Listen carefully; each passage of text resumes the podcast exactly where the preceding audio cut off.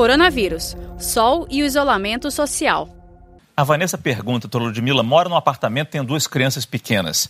Estamos em casa há 12 dias. Quanto tempo podemos ficar sem tomar sol? Olha, existem algumas maneiras de você tentar, uh, Vanessa, minimizar a falta do sol.